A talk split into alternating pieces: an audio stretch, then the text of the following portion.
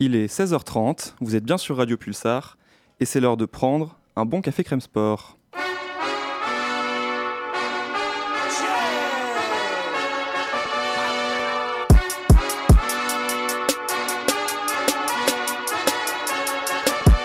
Bonjour à toutes et à tous, ravi de vous retrouver en ce lundi 13 janvier 2020 pour un nouveau Café Crème Sport. Vous êtes bien sur Radio Pulsar et aujourd'hui j'ai le plaisir d'avoir une bien belle équipe pour m'accompagner dans cette émission, à commencer par Jimmy qui est à mes côtés. Salut Jimmy. Salut Maxime, salut à toutes et à tous. Comment vas-tu? Ça va très bien. Enfin, ça va. Ça va, d'accord.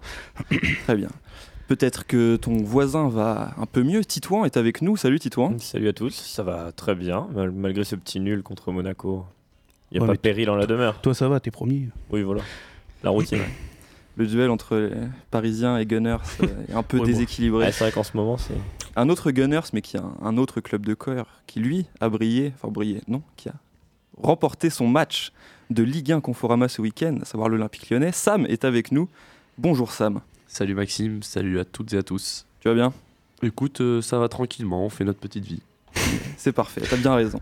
Au programme de ce nouveau Café Crème Sport, un programme très omnisport d'ailleurs, nous allons parler dans la perf de la semaine des volleyeurs français ainsi que des biathlètes français. Qui a été le plus impressionnant? On reviendra un peu sur les résultats de nos différents sportifs qui ont tous les deux porté haut et fier leur, leur couleur nationale. On parlera ensuite dans deux débats football, tout d'abord d'Antoine Griezmann. Euh, sa situation euh, pose quelques questions depuis, euh, depuis le mois de septembre maintenant au, au FC Barcelone. Doit-il fuir le Barça à tout prix? C'est la question que l'on se posera au Café Crème Sport. Avant d'enchaîner sur un petit point, un mercato, on va faire un petit tour d'Europe du, mercato. Vous le savez, le tour d'Europe est à la mode au CCS en ce moment. Euh, nous reviendrons un peu sur les dossiers chauds et les, les profils que l'on peut cibler pour quelques sports européens. Nous vous en dirons plus évidemment dans la troisième partie de cette émission. Et enfin, dans une dernière partie, nous parlerons rugby. Fabien Galtier a dévoilé sa liste des joueurs qu'il a retenus pour euh, disputer le tournoi des Six Nations. 42 noms ont été cochés par le nouveau coach français accompagné par Raphaël Ibanez. Nous reviendrons un peu sur cette liste qui est très jeune. Nous parlerons justement de cette jeunesse. Était-ce enfin le moment de lancer nos, jeunes rugbyman français? Le tout accompagné d'effets marquants, du flash info local, d'une chronique d'ailleurs de Titouan qui rattrape son retard la semaine dernière. Il vous livrera sa vision du mois de décembre 2019, dernier mois entièrement écoulé. Vous en avez désormais l'habitude. Chaque mois, Titouan revient sur ce qui a fait l'originalité et la beauté de chaque mois. Mais tout d'abord, pour lancer cette émission, on va passer à vos faits marquants, messieurs. Qu'est-ce qui vous a marqué cette semaine? On va commencer avec toi, Jimmy. Qu'est-ce qui t'a marqué? Euh, alors moi je vais revenir sur euh, enfin un match intéressant en Ligue 1 hier soir entre euh, le Paris Saint-Germain et, et l'AS Monaco. On a eu droit à un festival offensif, donc euh, 3-3 à, l'issue du match, et surtout une équipe de Monaco qu'on n'attendait pas forcément à, ce niveau-là. Euh, ils ont plus que matché euh, hier euh, contre le PSG. Ils finissent le, ma- le match avec 16 tirs contre 13 pour, pour les Parisiens. Et on sent peut-être déjà le, début d'un effet Moreno. Une équipe qui, qui, n'a pas peur déjà, qui, qui- tente des choses, et même contre le PSG. Et donc, donc je pense que c'est un bon début pour, lui. Euh, je pense que pas mal d'entraîneurs euh, rêveraient d'aussi bien débuter. Et, euh, et surtout, ça montre que ce- cet effectif peut faire quand même pas mal de belles choses. Et je pense que si ça continue comme ça, ils peuvent euh, aller peut-être accrocher une, une place en, en Ligue des Champions pour, euh, pour l'année prochaine, je pense. La Ligue des Champions est un objectif ambitieux pour les Monégasques, mais au vu de ce qu'on a, de, de ce qu'on a pu euh, constater hier, ils se sont effectivement réveillés et révélés aussi. Dans cet affrontement contre le Paris Saint-Germain, ils réaffrontent le PSG mercredi en rattrapant la, la journée de retard qu'ils Ils avaient pris. le match, retour avant le match aller. Exactement. On passe avec toi, euh, Titouan, ton fait marquant de la semaine. Alors moi je vais vous parler de NFL euh, puisque ce week-end se déroulaient les finales de conférence. On a eu beaucoup de, de spectacles. Euh, alors les résultats, les, les Packers ont battu les Seahawks euh, et les 49ers ont battu les Vikings. C'était deux matchs, les, les deux matchs un peu moins fous du week-end. Ensuite on a surtout eu Baltimore, hein, le leader de la saison régulière, qui a chuté contre, contre Tennessee avec un Lamar Jackson, grand, grand favori au, au titre de, de MVP, qui a un petit peu sombré. Et puis hier soir, on a eu un match totalement fou entre les Chiefs de Kansas City et les Texans de Houston. Les Texans qui menaient 24-0 après euh, deux minutes dans le second quart. Et puis euh, la machine de Kansas City s'est mise en route menée par un Patrick Mahomes euh, de gala avec 5 touchdowns. Victoire finale des Chiefs 51-31, ce qui me fait très plaisir puisque j'aime cette équipe des, Chiefs que je supporte depuis quelques années. Et, et ils font maintenant partie des... Enfin, ils sont les grands favoris avec l'élimination des Patriots la semaine dernière et celle des Ravens hier. Donc on attend euh, désormais les, les, finales de conférence la semaine prochaine. Il y aura ensuite le, le Pro Bowl et puis donc dans, dans, dans trois semaines le, le, Super Bowl qu'on qu vous invite à, à, regarder, que vous soyez fan ou que vous soyez absolument non connaisseur de ce Julien, euh, Julien du CCS couvre les, les playoffs de, de, NFL sur cafécrèmesoir.com. Je ne peux que vous encourager à aller lire ces très bons articles. On va terminer ce petit tour de table avec toi, Sam. Qu'est-ce qui a retenu ton attention durant cette dernière semaine bon, J'ai très longtemps hésité à parler du milieu de terrain lyonnais quand même euh, de ce week-end avec enfin Cacré Mendes Aouar. Euh, donc euh, Mendes pardon, en point de basse avec Cacré Aouar devant. Et euh, finalement, je me suis, je me suis perdu devant le match du Real hier soir contre l'Atlético en finale de Supercopa. Et je dois avouer que ce qui a marqué ce match, c'est l'exclusion de, de, Federico Valverde euh, à la 112e minute ou 114e minute, euh, qui tacle par derrière euh, un, Alvaro Morata qui part tout seul au but. Et, euh, je trouve euh, très intéressant les débats qui s'offrent autour de, de, ce tacle puisque certains prônent le génie de Federico Valverde qui certes commet une faute valable d'un carton rouge et qui laisse son équipe à 10 pendant encore 7 minutes de jeu et d'autres crient au scandale en disant que par exemple Didier Roustan a dit que cette faute euh, aurait pu être condamnée d'un penalty directement alors qu'elle se situe en dehors de la surface. Ah, euh, voilà plusieurs, euh, plusieurs options qui, qui s'offrent euh, sur ce débat et, euh, et c'est vrai que quand on voit le match on voit Valverde qui, qui rattrape un peu Morata et, et, on sait ce qui va se passer et, et c'est vrai que c'est un peu ce qui a marqué ma semaine. C'est ce que tous les joueurs de FIFA font euh, en fin de match pour, pour empêcher un, un, but cruel. Quand t'as pas le choix. Effectivement. Ouais. Mais en tout cas c'est vrai que ça a beaucoup fait parler, ça a un peu été l'événement majeur de ce match qui a été très très calme, très moyen, cette finale de Supercopa espagnole disputée en, en Arabie Saoudite d'ailleurs avec le Dakar, avec le combat euh, Joshua Ruiz. Ils ont énormément d'actualités euh, sportives ces derniers temps qui se déroulent sur leur sol. Mais en tout cas, c'est vrai qu'on retiendra sûrement plus ce carton rouge pour euh, adresser à Valverde que le, le, contenu du match en lui-même, qui était bon, peut-être pas à la hauteur de ce qu'on pouvait légitimement attendre. Ah, C'était très faible, notamment du côté de l'Atlético. Euh, la, la, créativité offensive de l'Atlético est, est, quasi nulle et Ah, hier soir c'était vraiment terrible à voir. Est-ce que c'est vraiment étonnant?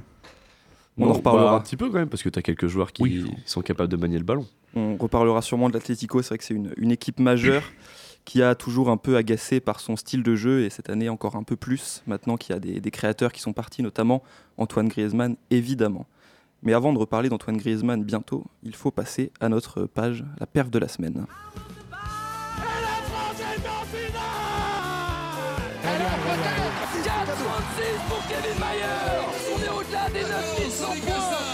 Je crois qu'après avoir vu ça, on peut mourir tranquille. Enfin, le plus tard possible, mais on peut. Les athlètes français sont illustrés ce week-end et notamment les volleyeurs français qui ont remporté le tournoi de qualification olympique organisé en Allemagne en battant notamment les Allemands en finale de tournoi de qualification. Nous avions reçu Erwin Ngapet qui nous disait euh, il y a quelques mois euh, tout, tout, ce que ce TQO représentait, c'était la dernière chance pour les volleyeurs français d'accéder aux Jeux olympiques. Ils l'ont fait.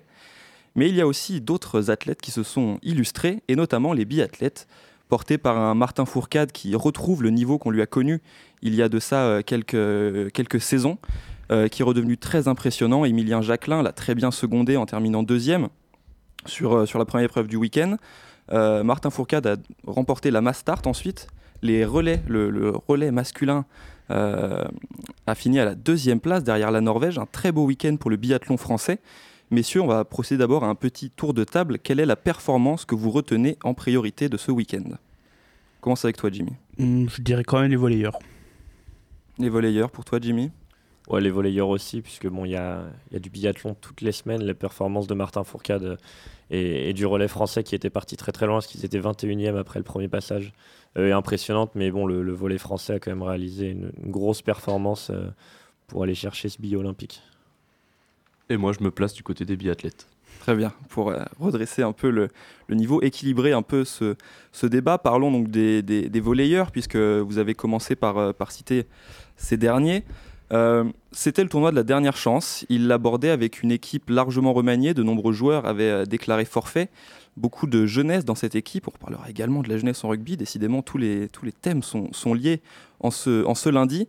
Qu'est-ce qui vous a le plus marqué? Est-ce que c'est cette, euh, ce, ce, renouveau, ces jeunes Français que l'on euh, que, que a découverts ou alors cette forme de, de continuité avec des, des Français très irréguliers dans les grosses compétitions, mais qui parviennent toujours à réaliser quelques exploits portés par un Erwin Ngapet, euh, encore une fois stratosphérique. Bah, moi, je dirais quand même un peu de ce côté irrégulier. On l'a vu même lors d'un même match contre, contre la Slovénie, où ils s'en font euh, quand même pas mal balader sur les deux premiers sets, et puis derrière, ils font une, remontée euh, euh, digne des, plus grands Barcelonais, je dirais. mais non, mais surtout. On a vu la force mentale qu'ils avaient, c'était vraiment assez incroyable.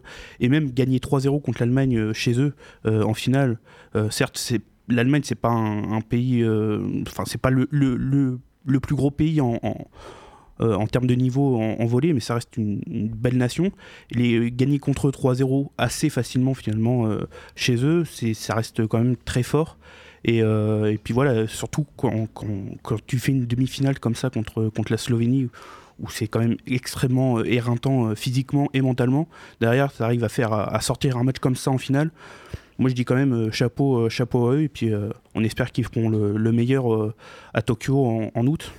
Ont-ils une chance de remporter une médaille olympique à, Une à médaille Tokyo? Ah, Une médaille peut-être, mais euh, Bah, c'est toujours assez euh, ouvert. Il faudra voir aussi l'effectif, puisque Laurent Tilly, justement, disait que 50% de ses titulaires des derniers championnats d'Europe euh, n'étaient pas là. Il Mm. avait dû changer euh, la moitié de son équipe euh, titulaire. Il faut quand même saluer cette victoire contre la Slovénie. Ils étaient menés 2-7-0, 7-3 dans le troisième set. Ils ont réussi à se ressaisir. Euh, Erwin Ngapet nous l'avait dit, c'était très homogène le niveau de ce, de ce tournoi qualificatif, avec un système de qualification pour les JO d'ailleurs, qu'on on avait parlé, qui est un petit peu, un petit peu surprenant, puisqu'on retrouvait des équipes qui avaient brillé au championnat d'Europe. Euh, donc euh, maintenant, il faudra voir aux, aux Jeux Olympiques, ils s'étaient un petit peu troués, entre Ouais. guillemets. euh, Enfin voilà, ils n'avaient pas ramené de médaille euh, de L'équipe de, Rio. France de volley n'a jamais fait mieux qu'une huitième place aux Jeux olympiques. Donc ils ont légitimement les, les- les moyens de, de- de faire mieux. ça, ça, c'est sûr que. cas, ils ont fait mieux sur des, des compétitions internationales depuis, euh, depuis Ouais. l'avènement de cette équipe là autour de d'Erwin Ngapet. Donc on, on, on verra euh, dans, dans six mois, ouais, six gros mois, il y a beaucoup de choses qui peuvent se passer. Donc on, on espère pour eux ouais, qu'ils puissent briller. Toi Sam, qu'est-ce que tu as pensé des, des volleyeurs? Euh, moi, j'ai pas vraiment euh, suivi leur, leur parcours, mais euh, j'ai vu que le coach avait quand même euh, fait tourner notamment une partie de son de son de ses euh, titulaires pour euh, pour le dernier match face à l'Allemagne, euh, notamment son capitaine. Il me semble qu'il ça fait 8 ans à peu près qu'il est titulaire dans, dans, cette équipe de France et il a été laissé sur le banc pour des, des, des joueurs un peu plus jeunes. Donc c'est intéressant parce que ça prouve que il y a peut-être aussi une suite à, à la génération qui a porté le, le volet français sur ces dernières années et une suite qui s'annonce vraiment, vraiment potentiellement au niveau euh, de, de, de, de euh, comment dire, de leurs anciens, des anciens. Et euh, donc j'ai hâte de voir en tout cas ce qu'ils vont donner euh, au, au JO. Très bien. C'est vrai que ce, sera une des, une des attractions. Les sports collectifs au JO sont pas forcément les plus médiatisés. On parle énormément d'athlétisme, de, de sports comme ça qu'on voit moins souvent. Il n'en est pas moins que le, le volleyball reste un sport qui se développe en ce moment en France. L'équipe de France a créé un certain engouement médiatique au- autour d'elle et euh, on aura hâte de les voir à, Tokyo euh, l'été prochain. Parlons du biathlon maintenant. Euh, Sam, tu l'as mentionné, tu en faisais donc ton, ton équipe du week-end. Les performances de Martin Fourcade, d'Emilien Jacquelin et de Simon Détieux également, qui se classe troisième sur la, sur la mass start, euh, relèvent un peu le niveau du biathlon français. Euh, Martin Fourcade avait donné au biathlon français une, une- époque de, de grandeur et de, domination immense. La saison dernière a été plus compliquée, même ce, début de saison. Et là, il revient à un niveau euh, plus, que, plus que bon en, s'imposant, euh, notamment sur, sur deux des, des trois épreuves qu'il a, qu'il a disputées. Comment est-ce que vous jugez ce retour au, premier plan de Martin Fourcade? Bah, je- déjà, faut quand même souligner que le, favori, le numéro 1 mondial, n'était pas, pas présent puisque euh, il attend un heureux, événement avec sa femme, donc euh, il a décidé qu'il ne disputerait pas euh, cette, course, cette compétition. Euh, mais c'est quand même intéressant puisque on, classe quand même trois Français dans le dans le top 5. Euh, donc voilà, c'est quand même quand même très fort, mais faut voir après ce que ça va donner quand, quand Johannes Bo va revenir, euh, et voir si euh, les Français arrivent à, finalement euh, rester tout en haut ou peut-être redescendre de 2-3 places. On, Fourcade l'a dit, il, se sent quand même plus à l'aise quand, Beau n'est pas là, et ça lui permet de, mener sa course comme il l'entend, alors que quand Johannes Bo est là, il doit un petit peu s'adapter à, la manière de courir du Norvégien. Euh, après, voilà, moi je l'ai choisi comme performance entre, les biathlètes et les volleyeurs, puisque euh, pour une nation qui était euh, censée être un petit peu sur le déclin, c'est un peu ce qu'on nous vendait fin 2019 euh, c'est au, niveau, au niveau du biathlon. Au final, on classe quand même donc Martin Fourcade premier au sprint, premier aussi à la mass start. Euh, Emilien Jacquelin euh, premier, euh, deuxième pardon euh, au sprint aussi euh, avec un 19 sur 20 au tir. Simon Détieux encore euh, sixième euh, au sprint aussi 19 sur 20 au tir. Enfin voilà, il y a quand même des, des Français qui tiennent la route et, euh, et ça s'annonce quand même très intéressant pour 2020. Messieurs, est-ce que vous partagez l'avis de Sam Euh, Martin Fourcade et ses, Ouais. euh, ses compatriotes sont-ils destinés à rester tout de même un peu dans l'ombre de Johannes Ouais. Bö, ou en tout cas à adapter leur course euh, en, fonction de, en fonction des performances du, du Je Norvégien suis assez d'accord sur le, le fait qu'on l'a vu courir vraiment libéré, qu'il a fait sa course euh, sans se soucier évidemment de, de- de- du Norvégien qui n'était pas là. Euh, ça, c'est vraiment une bonne chose. Lui peut concurrencer sur le long terme Johannes Mm. Bö. C'est possible. D'ailleurs, il a récupéré le, le dossard rouge de leader de la Coupe du Monde du Gros Globe à l'occasion de ce week-end qu'il a repris euh, aux Norvégiens. Euh, L'équipe de France reste une équipe très solide euh, en, en biathlon, que ce soit chez les hommes ou chez les femmes. On est une des 4-5 meilleures nations du monde. Ça, y a Bah, pas largement. largement, oui, avec les, les Allemands, les Norvégiens, euh, et puis peut-être les, les Russes ou Ah, les Italiens sont pas mal aussi. les, les Italiens, surtout les, les Italiennes ouais, qui, qui ont fait un et deux l'année dernière du, du Gros Globe. Mais euh, oui, on est toujours à notre niveau. Après, concurrencer euh, Johannes Bö, qui est encore jeune et qui semble quand même vraiment euh, être amené à de dominer, enfin. c'est ça, comme Martin Fourcade l'a fait ou comme l'avait Mm. fait avant Poiré au Björndalen. On a l'impression que l'ère euh, l'ère Johannes Bö s'ouvre. Et ça sera très compliqué de. de sans qu'il n'y a pas vraiment de, de, enfin en tout cas à l'heure actuelle, capable de, euh, de le concurrencer sur, sur les années à, à venir. Mais, euh, en tout cas, pour l'instant, ce que font les, les Français et surtout euh, Fourcade, ça reste encore une fois assez impressionnant. Mais, euh, mais j'avoue que euh, quand, euh, on va dire que quand le, quand le chat n'est pas là, les souris dansent, on l'a vu un peu euh, ce week-end, euh, clairement, euh, ça aide quand il n'est pas là. Bien sûr. On reparlera de toute façon, on suivra les, les performances du, du biathlon français. Et euh, on parlera aussi également de, de ski alpin, dans une prochaine édition du CCS. On voit les, les skieurs comme Clément Noël, bah, qui est sorti hier Victor hein. Muffajandet, oui, Ouais. bien sûr, mais qui a, qui a brillé il y a, il y a deux semaines. Euh, on reparlera de tout ça évidemment au Café Crème Sport. Mais tout de suite, c'est l'heure de passer au Flash Info local. On va commencer ce Flash Info local avec du hockey sur glace, puisque les Dragons de Poitiers sont une nouvelle fois imposés 14 à 6 face à Limoges et valident donc leur qualification pour les playoffs d'accession à la D2.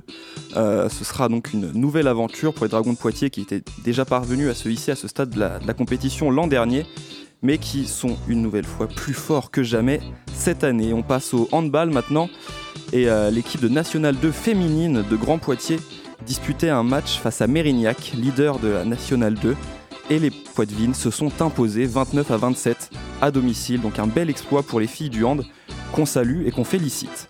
En rugby maintenant, en Fédéral 3 masculine, les Poitevins se déplaçaient à Auray et euh, ont gagné 31 à 12 à la fois en Fédéral 3 mais également en Excellence B puisque les jeunes Pictaviens ont gagné 17 à 6 face à cette même, équipe d'Auray.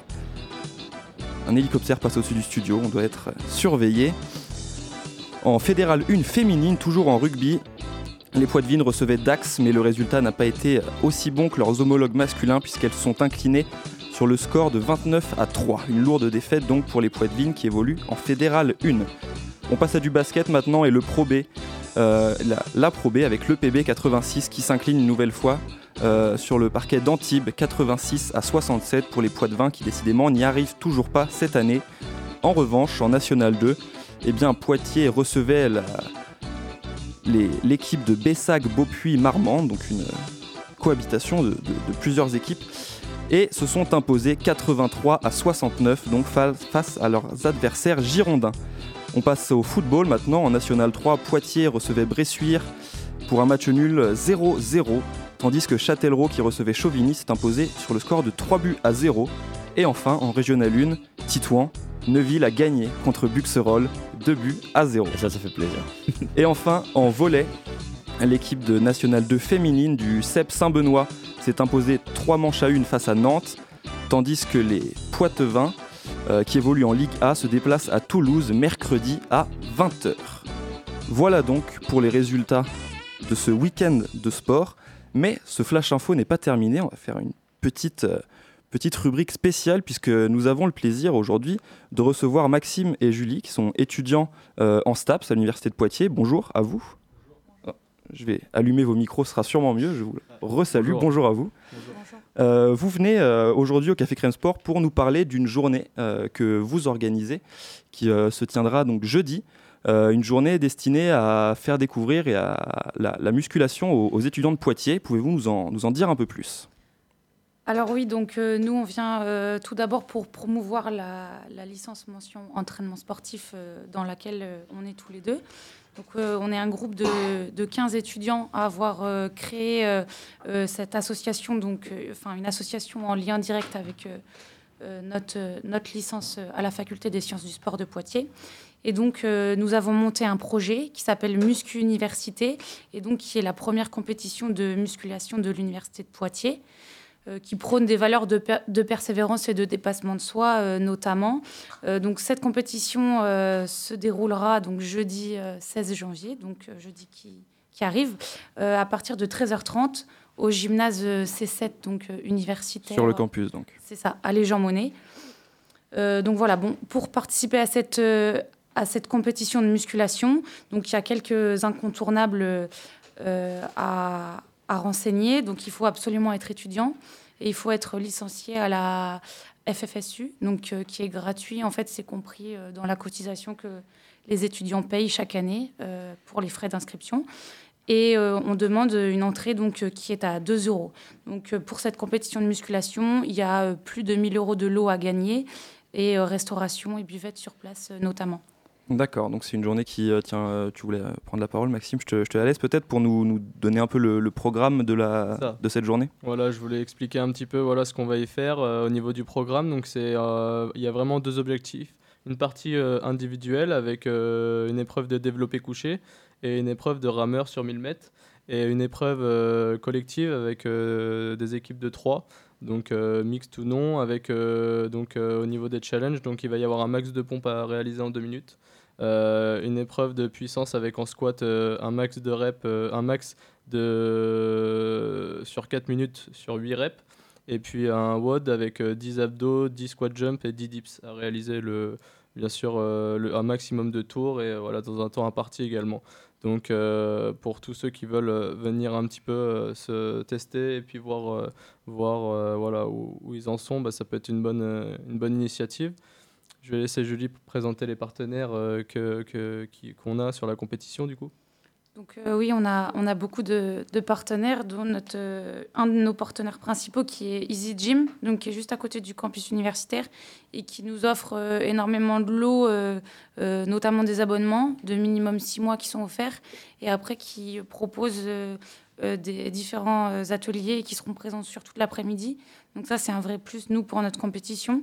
Après, il y a énormément de, de places à gagner pour des matchs sportifs dans Poitiers, donc au PB 86, euh, au euh, Stade Poids-de-Vin rugby, au Stade Poids-de-Vin volley, au Stade Poids-de-Vin football. Euh, d'autres lots, des bons de réduction à Intersport, des séances de découverte au centre cryoforme, des soins en institut de beauté à Citron Vert. Mais après, on a beaucoup de partenaires aussi comme l'Université de Poitiers, donc la FFSU, la Faculté des sciences du sport. Euh, j'en oublie euh, la, mairie de, Poitiers. Oui, voilà, donc tout simplement, euh, ce jeudi à, partir de 13h30. donc rendez-vous à Les Monnaie pour, pour cette compétition. Et puis bah, évidemment, remercie tous les partenaires, l'Université de Poitiers, la FSS, FFSU, le SWAPS et tous les autres partenaires principaux. Très bien, merci à vous d'être euh, passé. Euh, donc, nous invitons évidemment tous les, tous les étudiants, auditeurs de, Radio Pulsar à, se rendre donc jeudi à 13h Et au juste, gymnase euh, C7. Une dernière info, voilà, vous pouvez nous suivre sur les réseaux sociaux, muscuniversité, ou nous contacter par mail pour toute information, donc muscuniversité.gmail.com. Très bien, merci. Les, les messages sont passés. Merci à vous d'être venus.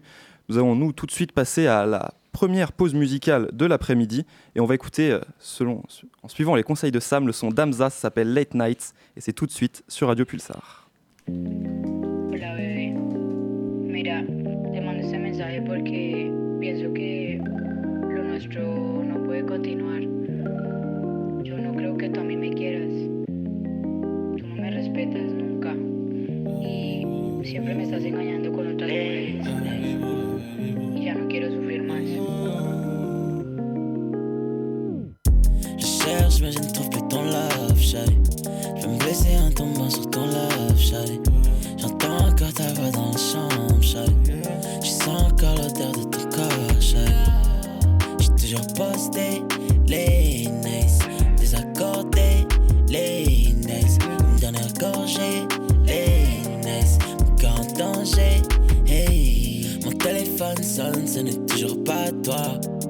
mamacita, mais je pense qu'à toi. Comme un ange tombé toi du paradise. Désaccordé, les nice. Première carte, je me suis perdu dans tes yeux. Désaccordé, les nice. Seul à la maison, je fume la peur. Moi et nos souvenirs à deux.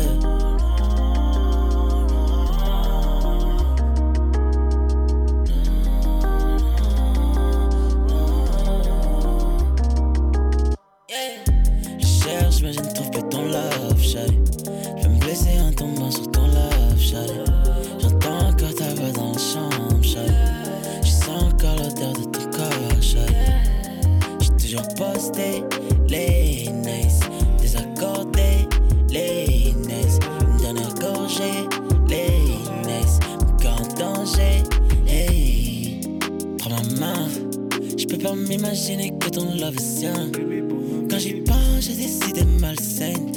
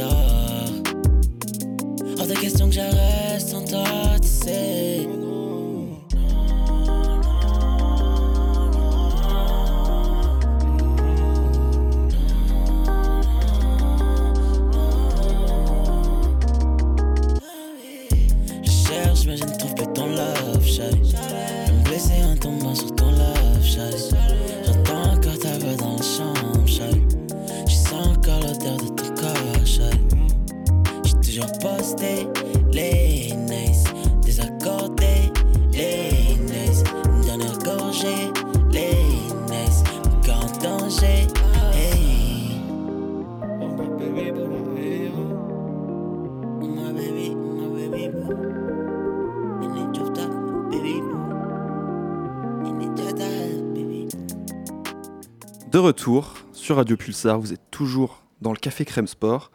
On a terminé avec cette pause musicale, c'était Late Nights, le son de Hamza. Tout de suite, on ouvre notre page football. Zidane But But de Zinedine Zidane Une inspiration extraordinaire le Français Antoine Griezmann a rejoint le FC Barcelone l'été dernier pour une somme avoisinant les 100 millions d'euros. Un transfert qui avait beaucoup fait parler, notamment beaucoup fait réagir, oui, peut-être un peu plus, les supporters de l'Atlético Madrid. Euh, et sous les ordres d'Ernesto Valverde, l'entraîneur du FC Barcelone, peut-être plus pour longtemps, selon les dernières informations. Euh, le, FC Barcelone dans son ensemble et Antoine Griezmann aussi en particulier a un peu de mal en ce début de saison à proposer un jeu, on va dire, attrayant euh, très régulièrement. Et donc la question d'un hypothétique départ d'Antoine Griezmann se pose. Euh, messieurs, pensez-vous que Antoine Griezmann doit fuir le Barça ou au contraire doit-il chercher à s'y imposer quitte à faire une croix sur une saison flamboyante cette année? Si quelqu'un veut commencer, si personne veut commencer, pardon, je vais, je vais y aller. Euh, bon, déjà, euh, c'est que c'est, ça demande un temps d'adaptation quand même quand tu passes de l'Atlético au Barça. C'est un changement de style. Euh, tu passes d'une équipe qui est très défensive, dans laquelle tu es le maître joueur, dans une équipe où tu es même peut-être même pas le deuxième maître joueur, mais sûrement le troisième, et qui est quand même vachement plus offensif que, que l'Atlético. Ensuite, six mois qui sont quand même pas à jeter, Ouais. Il a quand même des stats qui sont corrects, il commence vraiment à s'entendre avec Messi, et en plus, euh, il va peut-être retrouver un poste qu'il apprécie beaucoup plus avec la blessure de Suarez, Euh, il va peut-être être replacé au, centre.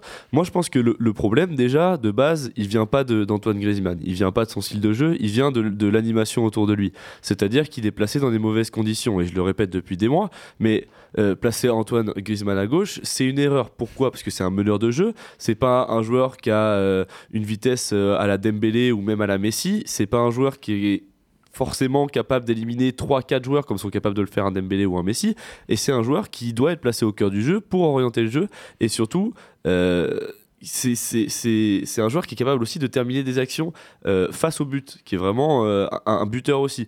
Donc à voir aussi ce que ça donne si jamais il prend la place de, Suarez. Je sais pas comment le Barça va réagir à, cette blessure, euh, mais le problème principal de Griezmann en ce moment, c'est surtout, pour moi en tout cas, qu'il est placé sur l'aile. Tout pareil.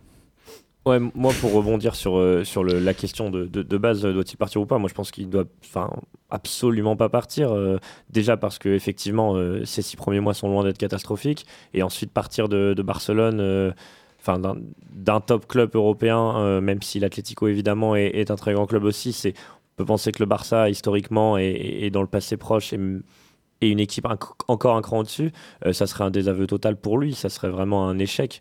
Euh, donc non, il doit évidemment euh, persister. On va voir justement, comme tu le disais, s'il retrouve cette place, cette place dans l'axe.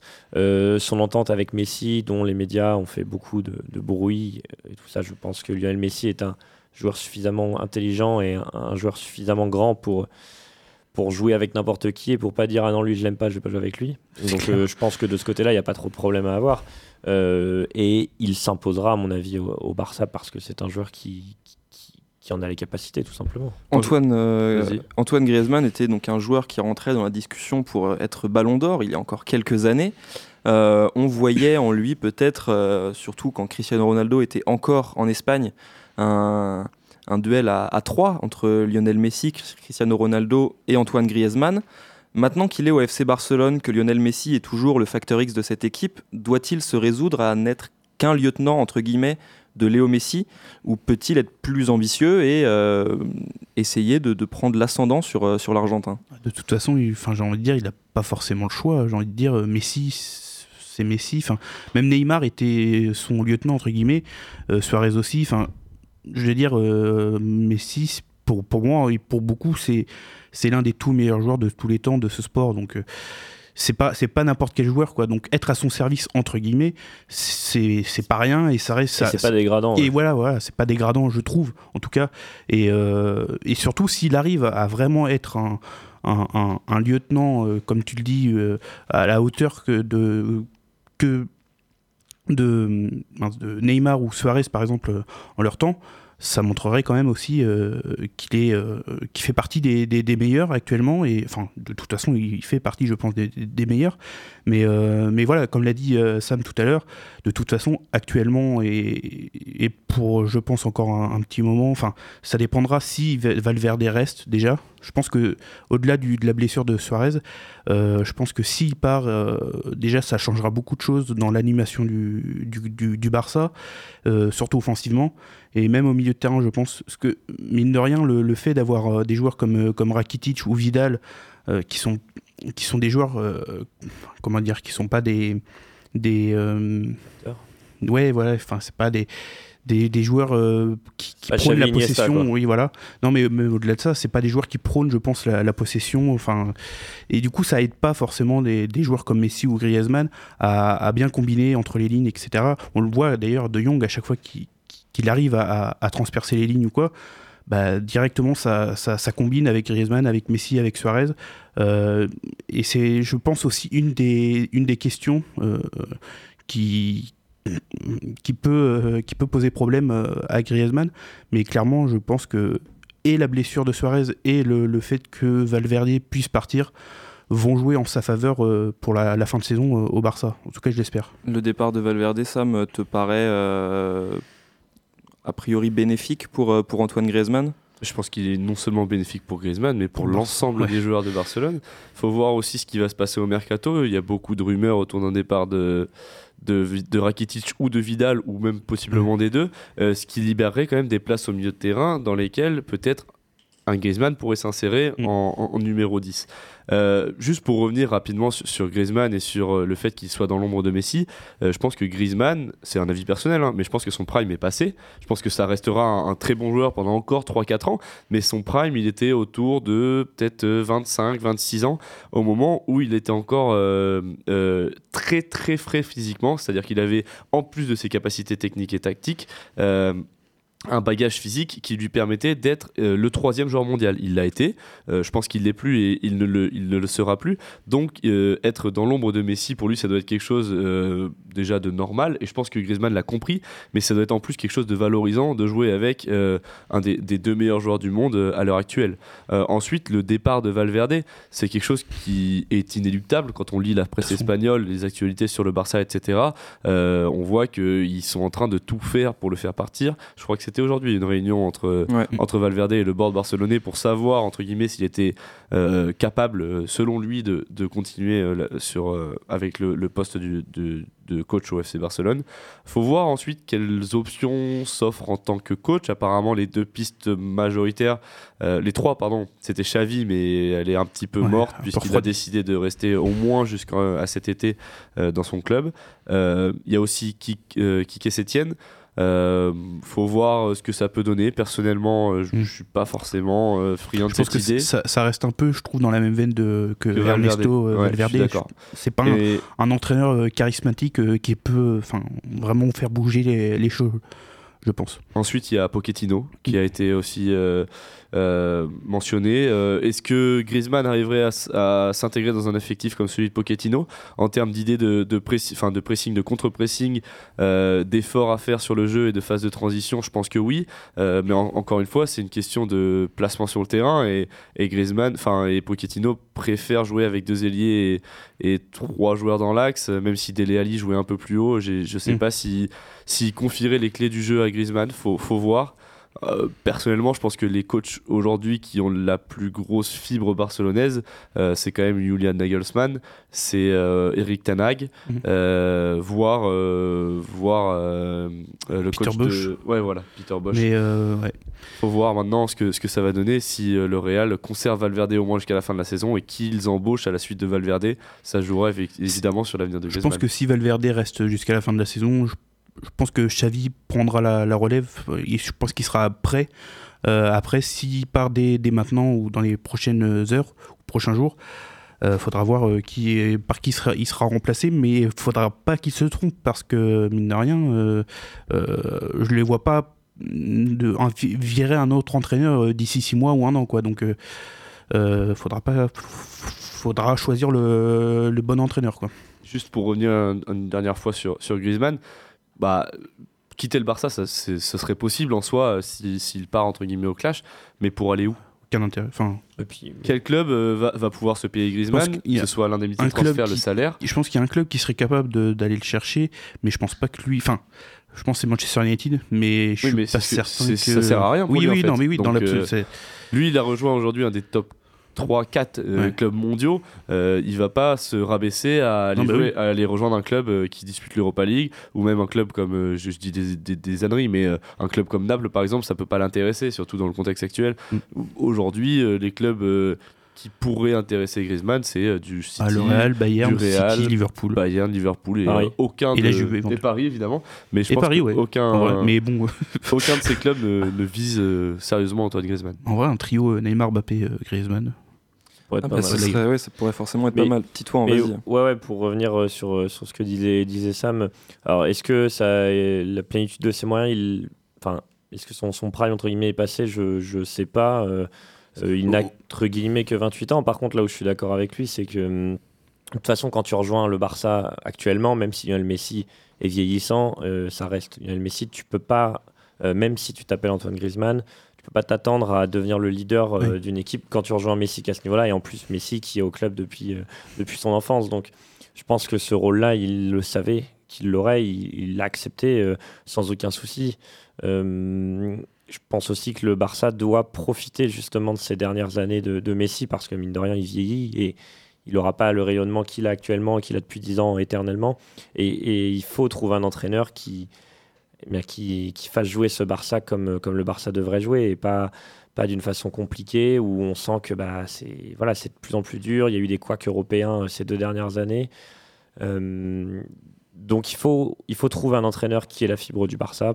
Qui pourrait être cet entraîneur? Et on sait que Pep Guardiola devrait, euh, ne, ne devrait pas prolonger avec Manchester Ça City. être aussi une.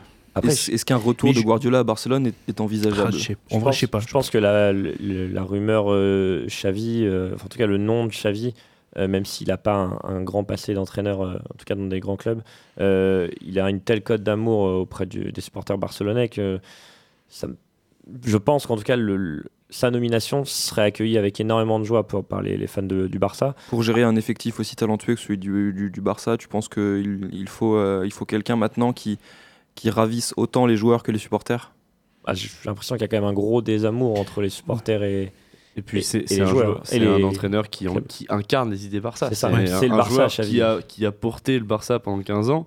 Euh, et euh, quand tu vois les réactions des supporters de Barcelone euh, avec les, enfin, par rapport aux rumeurs euh, avec Xavi ces, ces 4-5 derniers jours, enfin, je veux dire, ça, ça crève les yeux que c'est c'est la seule, la seule personne aujourd'hui dont ils veulent entendre parler Ouais. en tant que coach de, de Barcelone. Et puis surtout, ce qu'ils veulent, euh, ah, plus que tout, c'est surtout que Valverde Ouais. euh, Oui, euh, qui, qui, poste. hein. Ah, c'est assez, euh, c'est assez Après, est-ce que. Xavi ça marcherait? On peut, Évidemment, on peut pas savoir. hein. Mm. Mais, euh, mais en tout cas, il y aurait vraiment. euh, je pense que l'atmosphère du club, autour du club, changerait du tout au tout. Oui, euh, surtout avec ça. à sa un degré moindre, ça rappellerait un peu Juninho à, à Lyon. Le fait qu'il soit revenu, même s'il n'avait pas de passé de directeur sportif, ça a quand même ravi des supporters qui, qui se reconnaissent dans, dans, ce, dans cet homme et qui, qui l'adulent au plus haut point. C'est un petit peu pareil, euh, à mon sens, à Barcelone. Effectivement, ça peut pardonner, entre guillemets, quelques erreurs. Euh, le fait d'avoir une. Enfin, d'avoir une telle, euh, telle renommée, une telle euh, légitimité dans, Surtout, dans un club qu'on je a pense marqué. que s'il venait au, au Barça, euh, je pense qu'il il voudrait vraiment imposer ses idées et ses choix, euh, même pour le, pour le mercato. Et on sait aussi que euh, le problème de Valverde, c'est qu'il avait tendance un peu à, à trop dire euh, oui à tout et n'importe quoi. euh, et du coup, la direction prenait vraiment trop le, le pas au niveau du, du mercato sur, sur ce que voulait vraiment le- l'entraîneur. Là, je pense que si Xavi est arrivé, il y aurait peut-être plus de, plus de cohérence euh, sportive aussi sur le, sur le mercato, je Et pense. peut-être plus de jeunes sur le terrain, puisqu'on sait que Ricky Puig. euh, Ouais, bien sûr. Finalement, Alena a été prêté là. Ouais, euh, donc euh, peut-être aussi le, le fait que ça soit un, un joueur qui vient de, de la Masia, peut-être plus de jeunes euh, sur, le, sur le terrain, qu'à ce que semble réclamer euh, bon nombre de, de supporters du, du club. Pour revenir une dernière fois sur Antoine Griezmann, qui est le sujet de notre débat, euh, vous euh, pointez du doigt à raison le fait que Lionel Messi reste le, numéro un au Barça. Et Titouan, tu disais justement que Lionel Messi n'est pas éternel, malgré euh, ses performances qui restent stratosphériques année après année.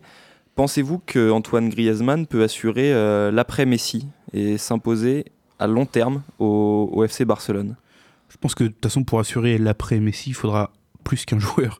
Il faudra vraiment une équipe euh, solide parce que on le voit même actuellement quand il est pas là, c'est très même quand il est là, c'est compliqué, mais alors quand il est pas là, c'est c'est encore pire. Et je pense que le jour où il partira, je pense pas que Griezmann soit capable à lui tout seul de. Bah, surtout qu'il sera vieux. en plus déjà oui, il parce qu'il y a. Messi va pas, va pas s'éteindre d'un jour à l'autre. Là, je pense qu'il a encore, qu'il a encore moins 2-3 ans Ouais, voilà ça. minimum. Donc euh, Griezmann aura la trentaine passée. Mm. On peut toujours être évidemment en 2020, enfin maintenant euh, très bon à cet âge-là. Donc Griezmann pourra encore être très bon, mais là pour le coup, il aura plus Là, le il sera plus euh, dans la. il sera forcément moins fort qu'il est, qu'il est actuellement ou qu'il a été. Donc euh, je pense que le successeur de Messi euh, à Barcelone, on le connaît pas, enfin, successeur entre guillemets, puisque personne pourra lui succéder. De toute façon, on le connaît pas vraiment encore, à mon avis. Et puis je pense que plus qu'un après Messi, c'est un après génération Messi qui Ouais. va se passer au Barcelone. C'est-à-dire Parce qu'il y aura Piqué, Busquets aussi. qui- Piqué, Busquets, Alba, qui est Alba, pas ouais. très jeune non plus, euh, Suarez. Mm. Et euh, j'ai l'impression que ça fait quand même des années que Barcelone tente euh, de, de créer en fait l'après Messi sans vraiment réussir. Euh, les joueurs passent et, et repartent. En fait, Euh, un Paco Alcacer, par exemple, c'était fait pour pour euh, pour devenir une option sérieuse au, au 11 titulaire. Mm.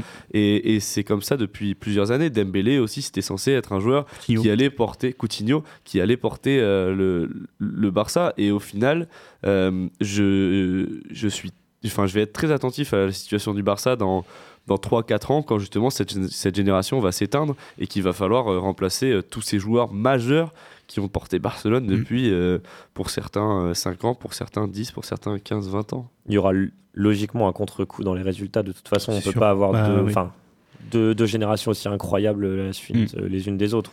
Ça paraît on voit, improbable. on voit déjà un premier contre-coup, puisque quand Messi n'est pas là, eh bien ce Barça-là est en grande difficulté. Pour terminer sur Antoine Griezmann rapidement, donc ses stats, euh, toutes compétitions confondues, avec Barcelone et avec les Bleus cette saison, euh, c'est 10 buts et 9 passes décisives en 31 matchs joués. C'est assez correct. Ça reste C'est honorable quand on, quand on prend en compte un temps d'adaptation Oui, certain pour arriver dans un, dans un nouveau club. correct. S'il avait Toutefois, fait il n'a, euh, euh, je crois, ouais, il n'a marqué qu'un seul but en 6 matchs sous le, sous le maillot bleu sur, euh, Ouais, C'est saison. c'est ce que j'allais dire, c'est qu'il joue aussi dans deux équipes euh, qui ne produisent pas ou Ouais. peu de jeux quand même sur les six ça. derniers mois, pas- donc elles ça sont va pas en au- sa faveur. Effectivement, au pic euh, niveau jeu. Et ça va surtout de mieux en mieux quand même pour Griezmann. Bien sûr. On sent que sur les deux, Surtout dans l'intégration. deux derniers mois, trois derniers mois, c'est de, de bon augure euh, pour la suite. C'est- C'est c'est- c'est intéressant ce qu'il propose quand même. Eh bien, nous lui souhaitons de poursuivre sa progression et son adaptation au sein du FC Barcelone. Nous, nous allons marquer une petite pause dans le café Crème Sport. On va s'écouter le son d'Arizona Zervas, Roxanne. C'est tout de suite sur Radio Pulsar. gram. Bitches love the gram. Oh wait, shit.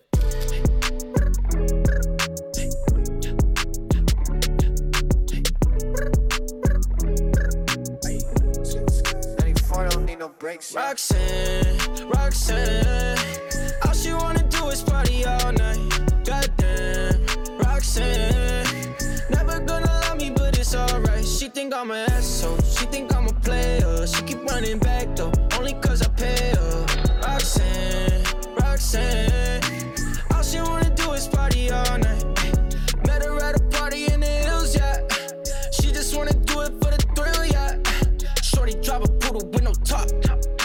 But if I throw this money, she gon' drop. Ay. She don't wait in lines if it's too long.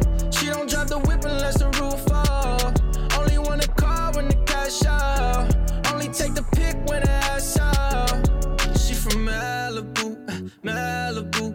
If you ain't got a foreign, then she laugh at you. Malibu, Malibu. Spending daddy's money with an attitude. Roxanne, Roxanne. All she wanna do is party all night. Goddamn, Roxanne. Never gonna love me, but it's alright. She think I'm an asshole. She think I'm a player. She keep running back though, only cause I pay her. Roxanne, Roxanne. In LA, yeah, got no brakes, yeah. Living fast, Ricky Bobby shaking bait, yeah. See the chain, yeah. It's a late, yeah. Swipe the chase, ooh, now she wanna date, yeah. Straight and no blue, on the coast, ooh. Shorty only like cocaine and Whole Foods, yeah. Snapping all up on the grandmas, going crazy. Now she wanna fuck me in the foreign, going, ayy. Up in Malibu, Malibu. If you ain't got a foreign, then she laugh at you. Malibu, Malibu. Spending daddy's money with an attitude. Roxanne, Roxanne. All she wanna do is party all night. Goddamn, Roxanne. Never gonna love me, but it's alright. She think I'm an asshole. She think I'm a player. She keep running back though, only cause I pay her. Roxanne, Roxanne. All she wanna do is party all night.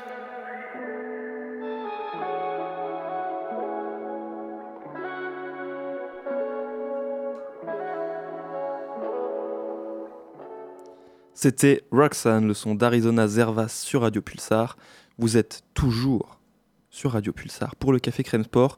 On passe à notre deuxième débat foot de la journée. Ouh, Zidane But But de Zinedine Zidane Une inspiration extraordinaire Et plus qu'un débat, c'est une sorte de journal, de premier bilan que nous allons euh, tenir aujourd'hui. Premier épisode d'une petite série qui rythmera le mois de janvier à n'en pas douter, puisque nous allons parler mercato, transfert dans le foot européen. Nous avons décidé de faire escale aujourd'hui dans quatre villes européennes. Nous allons nous arrêter à Barcelone, nous y, étions déjà pour parler d'Antoine Griezmann, puis nous passerons du côté de Lyon, de Milan ou encore de Londres pour parler des, mercatos de différents clubs européens. Euh, J'ai envie de commencer par le FC Barcelone, puisque nous parlions de Antoine Griezmann juste avant la pause musicale. Donc euh, poursuivons sur euh, ce club-là, ne parlons pas de Griezmann, sauf si vous pensez que le Barça va le vendre, mais visiblement non. Ne parlons plus de Valverde non plus, parlons peut-être des profils sur lesquels le FC Barcelone ferait bien de se pencher cet hiver. Sam, je te sens bouillant, je te vois frémir devant moi. Alors euh, dis-moi quel, quel profil as-tu ciblé pour le FC Barcelone? Bon, outre Valverde, outre Griezmann, tout à l'heure on a aussi parlé de Suarez qui s'est blessé, euh, ce, qui laisse quand même un- un- une place à prendre devant. Et on a parlé aussi de, de Vidal et, de Rakitic qui étaient possiblement amenés à partir. Donc évidemment, euh, à partir de là, j'ai ciblé mes profils en milieu de terrain central et en, en buteur. Milieu de terrain central, euh, dans un premier temps, j'ai cherché un milieu de terrain qui était dans un club, euh, peut-être euh, peut-être pas un des clubs du top 5, top 10 européen. Ce qui m'a très vite amené à Bruno Fernandes, qui réalise quand même depuis plusieurs saisons au Portugal des de grosses grosses performances avec des stats notamment de buts euh, très très élevés pour un milieu de terrain et puis il y a après des je- stats d'attaquant quasiment. oui, c'est ça. Et puis après, je me suis souvenu que bah, il y avait Dani Olmo quand même, hein, euh, qui, qui jouait à Zagreb et, qui depuis euh, six mois euh, se fait un petit peu dragouiller par le Barça.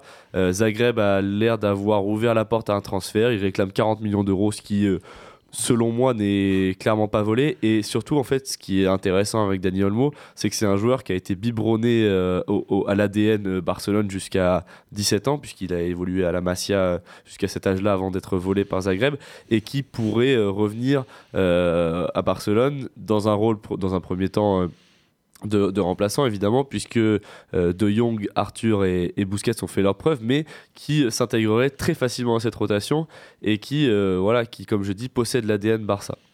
Ensuite, en, buteur, j'ai- très rapidement pensé à quelques profils. Euh, un joueur en difficulté, j'ai vu Cavani, possiblement lié à un transfert, donc j'y ai pensé aussi pour, pour remplacer, pour remplacer Suarez, même si ce n'est pas le même profil. Et puis euh, j'ai pensé aux deux attaquants, les deux buteurs de, de- d'Arsenal, euh, dans un style très différent. Je pense que la casette s'acclimaterait très très bien à Barcelone.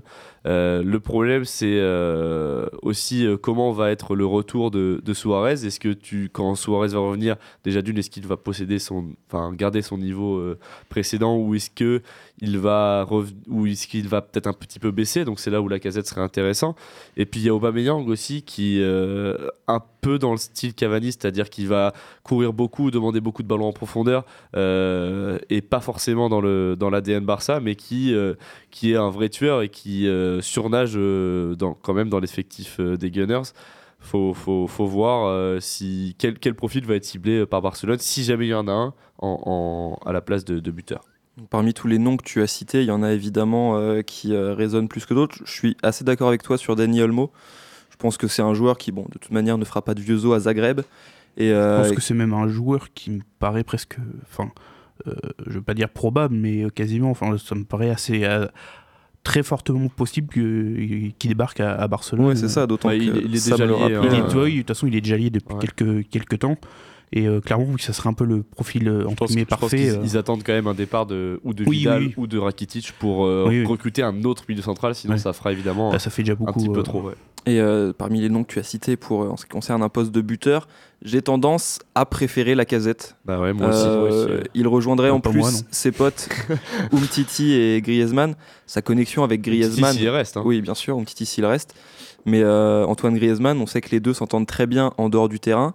Sur ce qu'on avait vu en équipe de France euh, quand Alexandre Lacazette euh, était appelé, euh, on avait quand même décelé les, les- les prémices de, de- de bonnes combinaisons. Euh, c'est un joueur qui, selon moi, pourrait bien s'intégrer au FC Barcelone plus qu'un Cavani ou un Aubameyang qui, comme tu le disais, sont dans un, dans un profil totalement différent. Vos avis, messieurs, peut-être Jimmy, Titouan, est-ce que déjà d'autres noms vous sont venus en tête? Est-ce que les, les noms proposés Moi, je- par Sam euh, font je pense- écho Je pense à vous? un autre joueur, mais qui me paraît pr- presque improbable à aller chercher, c'est Firmino, euh, en- au poste d'attaquant. Mais, très euh, dur, à mon mais là, avis, pour hein. le coup, ça me paraît quasiment impro- Ah, improbable. Lui, il aurait peu de peu d'intérêt à partir maintenant en tout cas. Oui, oui, surtout, Bah, surtout maintenant, à la limite. euh, la plus en forme au monde. À la limite, euh, sur un transfert euh, estival, pourquoi pas, Oui. et encore, mais là, euh, là ça me paraît euh, quasiment impossible. Euh, sinon, je pensais à un, un joueur qui est peut-être qui était sur le départ aussi euh, l'été dernier, euh, qui est plus un 9,5 voire un ailier, mais euh, qui peut jouer dans l'axe souvent, c'est Dybala. Euh, mais je pense pas qu'il partirait maintenant de la Juve, Ouais, je pense pense. que- Surtout que Sarri a vraiment commencé Oui, oui, à, bah à compter Là, sur est- Dybala, même à l'aligner avec Higuain et, Ronaldo. et je pense pas que ce soit euh, le moment pour partir non, pour mais, mais, en vrai, je pense que pour lui, ça, ça pourrait. Parce que je, je sais pas pourquoi, mais j'ai l'impression que ça va pas durer aussi. Enfin, ça va pas durer longtemps comme ça à la Juve. Enfin, j'ai l'impression que Sarri est, est pas forcément un grand, grand fan de, de Dybala. Et, euh, Et tu penses qu'il est Barça compatible, Paulo ah Dybala bah, euh, Oui, pour moi, c'est. Pour le coup. C'est euh, le joueur idéal pour combiner dans les petits espaces et, et Sinon- jouer un jeu rapide. Sinon, il y a un autre Argentin en Serie A, attaquant qui peut être pas mal, mais là aussi, ça me paraît improbable, c'est Lautaro Martinez. Mais euh, Après, la question aussi, c'est que, que faire du, du cas Suarez Parce que Bah, si, oui. si Suarez revient en grande forme, euh, est-ce que, est que le Barça va aller chercher un top buteur euh, au risque, au final, quand Suarez va revenir, de se retrouver avec deux neufs et de ne pas avoir vraiment d'hierarchie? Est-ce que sur un mercato hivernal comme ça, dans une saison où ça paraît compliqué pour le Barça. L'idéal serait pas d'aller chercher un joueur, alors je pas forcément de nom là qui me sortent, mais un joueur qui, qui serait là clairement pour euh, être une doublure et qui accepterait, qui accepterait ça pour, euh, pour servir de, de pompier un petit peu. Bah, Giroud. Justement, je Non, pense un- qu'on parlera de Giroud vieillissant, euh, en tout Ouais, cas. Non, mais en vrai, il y a un joueur euh, qui a été déjà au Barça, ça serait que- qui pourrait euh, être. euh, Oui, surtout qu'il est sur le départ surtout qu'il est sur le départ.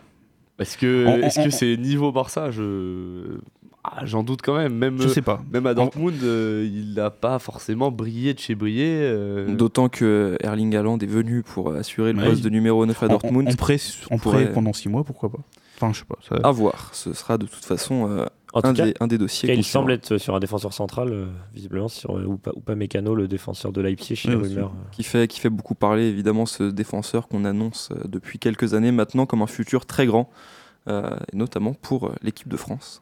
On a hâte de le, voir en bleu. Euh, passons maintenant à un autre club européen. Vous avez parlé euh, de Lautaro Martinez, d'Olivier Giroud aussi. Ces clubs ont en commun l'Inter Milan. Lautaro Martinez y joue. Olivier Giroud euh, est nommé parmi les dossiers que, que suivrait l'Inter de Milan. C'est bon, Olivier Giroud, il est dans une situation très complexe. Son club n'est pas enclin à le laisser partir très facilement. Il faudrait une recrue pour que euh, Franck Lampard le lâche, mais en même temps, il ne joue pas. Euh, avant de proposer vos noms, est-ce que vous aimeriez voir Giroud porter le maillot de l'Inter Milan dès cet hiver? Je pense que il serait remplaçant et à 6 mois de l'euro, j'aimerais le voir euh, parce que je sais qu'il sera dans la liste pour l'euro. Oui. L'euro, que je sois d'accord ou pas sera avec ça. sûrement. Voilà. Oui. Donc s'il pouvait être dans un club où il joue, euh, surtout qu'il a pas mal de touches en Angleterre, où il joue et où il pourrait reprendre de la confiance, euh, moi je préférerais ça à, à l'Inter Milan. Après, après l'Inter joue la- l'Europa League euh, maintenant et je, je pense qu'ils vont, enfin, ils vont pas forcément euh, placer beaucoup d'espoir en cette compétition. Donc, je- s'il venait à l'Inter, je pense qu'il jouerait au moins les matchs euh, d'Europa League. Donc, ça serait déjà. euh, Il joue avec deux pointes. euh, Oui, voilà, en plus, il joue à deux devant. Ouvre entre guillemets une possibilité, mais oui, il Bah, serait, il serait Après, il y, remplaçant. a- il y a un autre problème, c'est qu'il y a un joueur qui est revenu de près, c'est Gabriel Barbosa, qui d'ailleurs aurait pu être Ouais. une piste aussi pour le Barça. Et euh, ça peut faire vraiment bouchon du coup devant s'il reste. Parce que tu auras évidemment Lukaku et Lautaro Martinez, Et euh, t'as- Gabriel Barbosa et et tu le jeune euh, Esposito. Et et t'as aussi Et- Alexis Sanchez qui revient de blessure. Sanchez qui va revenir de, de blessure. Est-ce que Giroud va réussir à trouver, même si c'est un profil différent des autres, euh, notamment des remplaçants Dans l'absolu, ça serait un remplaçant à Lukaku. Enfin, dans Ouais, le style ouais. de jeu, même si Lukaku est bien plus complet, je trouve. Euh, on va dire que euh, dans le dans l'effectif de l'Inter, à part Lukaku, il n'y a pas de joueur euh, capable de, de- de jouer comme Giroud peut, peut le faire. Après, il y a aussi l'acclimatation à un autre championnat, un autre Mm. pays, qui à son âge euh, peut peut-être être compliqué à 6 mois de l'euro. C'est vrai qu'il aurait peut-être plus euh, raison d'aller dans un club anglais de seconde zone entre guillemets. Ouais, euh, et pour- à Aston Villa sur lui notamment West voilà Ham. ce genre de club. Sa femme veut rester, enfin sa femme, sa famille voudrait rester à Londres. Euh, si West Ham vient avec une offre correcte, c'est-à-dire, euh, je crois que Chelsea veut 8 millions, je pense que Giroud n'hésitera pas longtemps à, à- à signer au Hammers. Après, euh, West Ham a déjà Sébastien Haller, qui Ouais. est un peu un Giroud plus jeune et qui potentiellement rapporter, potentiellement euh, peut- est, est- est meilleur que- que- qu'Olivier Giroud. Donc euh, j'aurais du mal à, à comprendre le Oui. choix de West Ham et à mon avis cela ne lui assurerait en rien une place de titulaire. Après, euh, de toute façon, d'après les dernières rumeurs en Italie, ça semble quand même très très proche pour l'Inter. ouais, c'est vrai. Ça devrait sûrement se faire. Après voilà, tu nous demandes nos avis, nous on euh, la, rumeur qui courait, de, de- de ce que j'ai vu, c'était que voilà, il manquait euh, Ça- Chelsea quelques millions. pour un ou deux millions Oui. et que Ouais. voilà, il- si, si vraiment ça chipote pour quelques millions, ça va se faire. Est-ce que, juste que vous avez de des noms à nous proposer pour l'Inter de Milan très rapidement? Je commence peut-être Vas-y. Euh, du coup, au début, j'avais commencé à cibler le, le poste de buteur euh, quand j'avais fait une première liste dans ma tête. Puis je me suis vite rendu compte, euh, comme l'a souligné Jimmy, que Gabriel Barbosa allait revenir de près. Et comme il a brillé, je pense qu'ils aimeraient le, le garder. Euh, donc j'avais pensé à Kwame euh, en, en buteur, mais bon, du coup, ça n'a pas trop, trop d'importance. Par contre, euh, je pense que là où l'Inter, en tout cas, peut-être n'a pas de faiblesse, mais pourrait step up, c'est euh, sur, les, sur les postes de, de milieu latéraux. Mm. Euh, on le sait, il y a notre ami gallois, Gareth Bale, qui, euh, qui est en difficulté à Madrid, qui joue quasiment pas, et qui, euh, moi, j'ai toujours rêvé de le, de le voir euh, dans, sur un poste de côté, dans un 3-4-3 ou 3-5-2, peu importe, en piston, voilà. ouais. Je pense que ce serait un Ah, joueur serait- qui serait hyper intéressant et qui serait brillant. Est-ce que Et- lui, il accepterait de, de redescendre entre guillemets d'un cran Moi, je suis, je suis pas certain que lui, il accepterait de.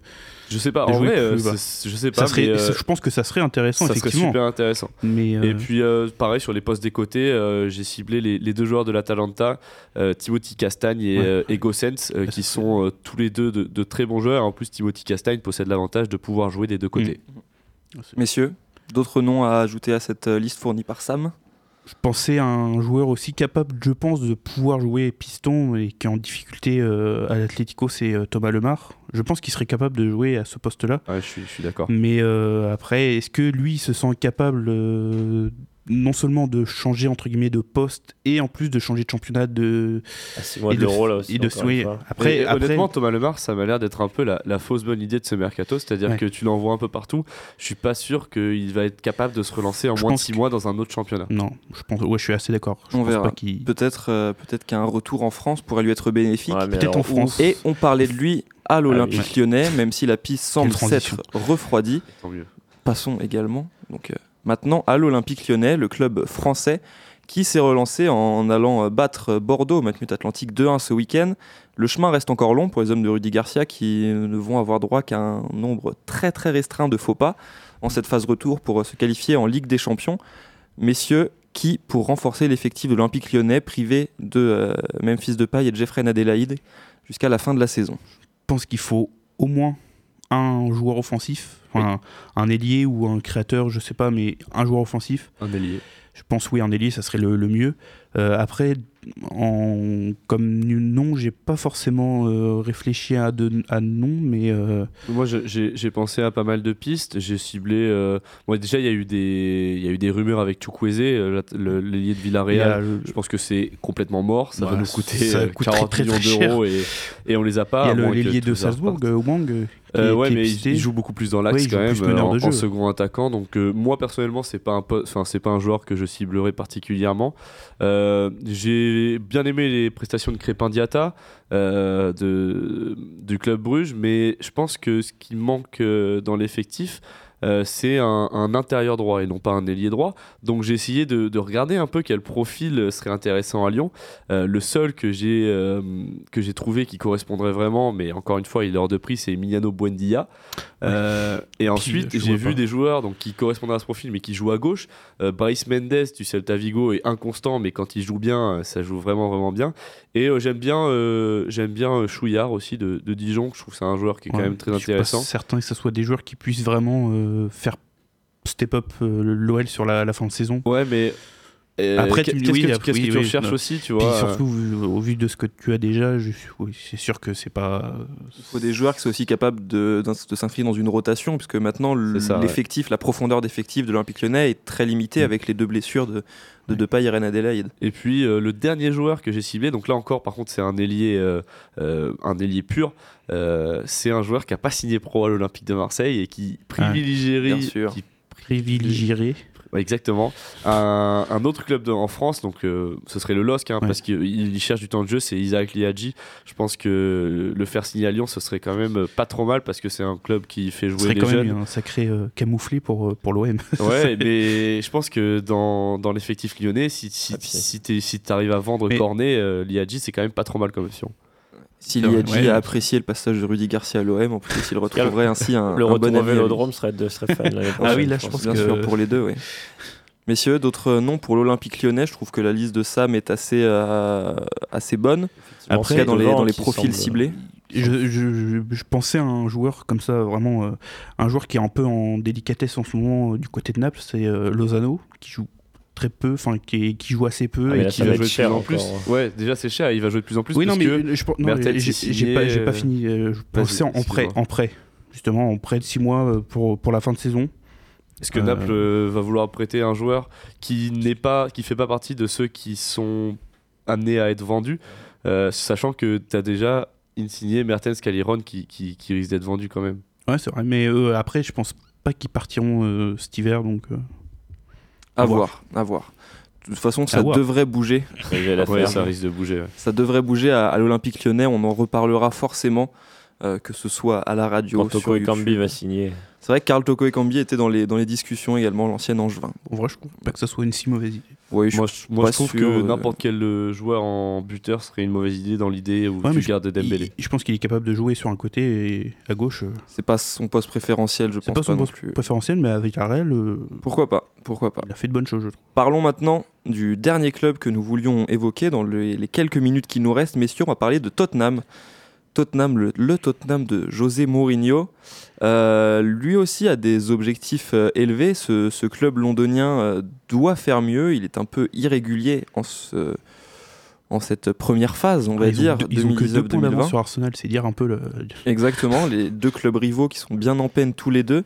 Euh, Est-ce que vous avez des, des noms, des profils On va continuer avec sous le, le même format que pour les trois clubs Ah, précédents pour le club de Londres? Moi, je pense qu'il leur faut absolument, alors cet hiver ou cet été, un défenseur central. Mm. Parce que, bon, ils ont réussi à, à prolonger Alderweireld, mais il est plus au niveau qu'il a eu euh, il y a quelques années. Vertonghen, lui, n'a pas prolongé, il partira probablement euh, à la fin de saison.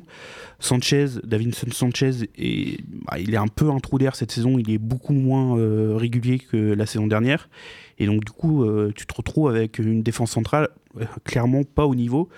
Et je pense que il y a peut-être il y a peut-être euh, des joueurs à aller chercher. Je pensais à je pensais à, au défenseur de de l'Inter euh, Skriniar, même si euh, cet hiver c'est improbable qu'il parte. Il va falloir sortir un, Et il va falloir sortir le chéquier.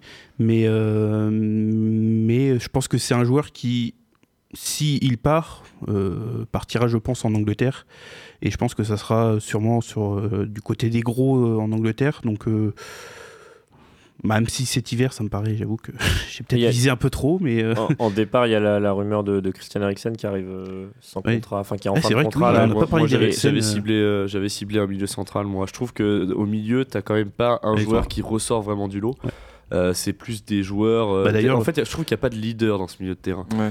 Du coup, Bah, j'ai ouais. essayé bah, de, de chercher bah, ils un sont petit quand peu. même très très chauds sur Bruno Fernandes aussi. Ouais, ouais, c'est vrai. Mais, Mais, euh, est-ce que, ouais, mais est-ce que Bruno mais c'est pas, pas le genre de joueur euh, qu'il leur faut. Il leur faut un, il leur faut un vrai 6, leader, voire un- un enfin, joueur, un ouais, 8, mais voire un 6. un mec qui a, qui a aussi beaucoup d'expérience au niveau européen. Mm. Euh, du coup, euh, j'ai cherché un peu Après, au début. euh, aller chercher un mec d'expérience bon en mercato d'hiver, c'est c'est compliqué. bah, il y a Vidal. Moi, j'avais Ah ouais. surtout pensé à Vidal, Ouais. qui, qui correspondrait bien quand même à, à l'équipe de Mourinho. Mm. Et puis, euh, s'ils ont, euh, s'ils ont un peu d'argent, euh, je pense qu'il faudrait aussi couvrir la, la blessure de Kane devant, parce que sinon, ça, Ouais, te. Ah, ça, ça fait te, compliqué, ça- hein. ça te fait mettre Son en pointe. Et euh, c'est pas forcément son enfin le poste où il est le meilleur. Moi personnellement, je le préfère sur l'aile. Et du coup, dans cette idée-là, bon, déjà il y a des rumeurs avec Dembélé, euh, et mais euh, sinon, je, le, je les verrais bien aller sur sur Sébastien Haller de West Ham, Mm. qui correspond un peu au profil de Kane et, et qui pourrait. euh, Je pense que ça, si vous voulez vraiment le, le chercher, je pense que ça risquerait de coûter très Bah, cher. il, vient, là, il vient juste d'arriver. Il est arrivé sti- euh, cet été cet été pour 40 42, millions déjà. Donc, euh, mais après, ils sont capables, je pense, d'aligner. Euh, Mais ouais, ça serait voir. une, À voir. une bonne Bon, idée. On manque un peu de temps pour, euh, pour euh, s'étaler sur euh, Tottenham. Messieurs, est-ce qu'il y a un dernier nom que vous vouliez euh, nous, nous donner?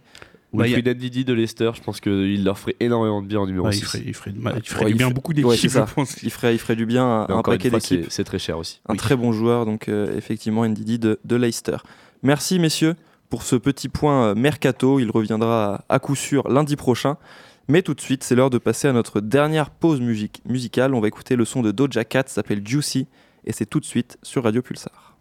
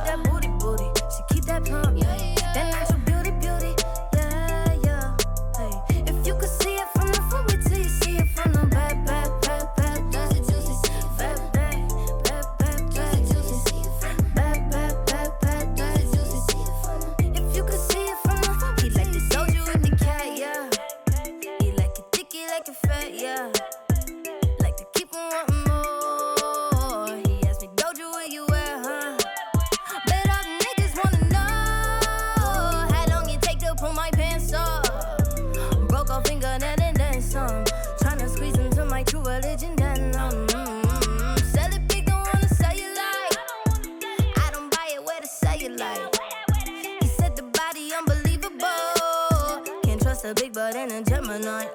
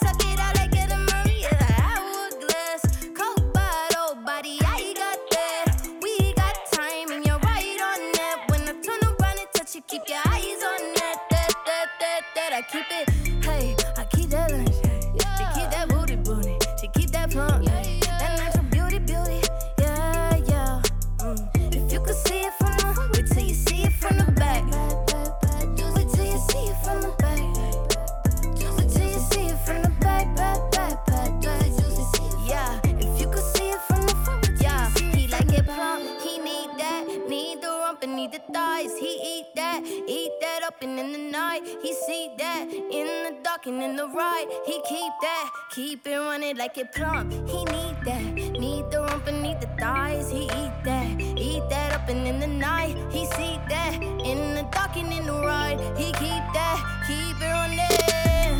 I eat that, yeah, eat that juicy, juicy. I keep that lunch,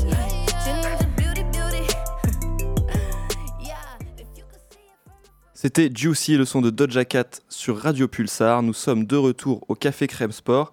Et avant de passer à notre dernier débat Omnisport, c'est l'heure d'une petite chronique. Il fait n'importe quoi, il fait une connerie Mais c'est pas que ce soir quand il est pas bon Il va où?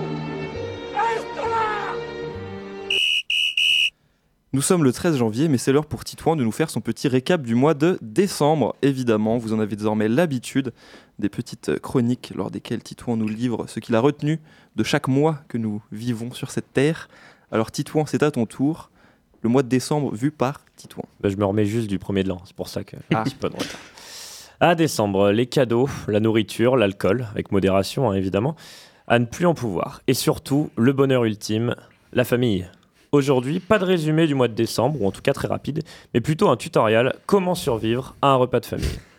Ces repas interminables avec des personnes que tu ne vois une fois par an et avec qui tu n'as strictement rien en commun.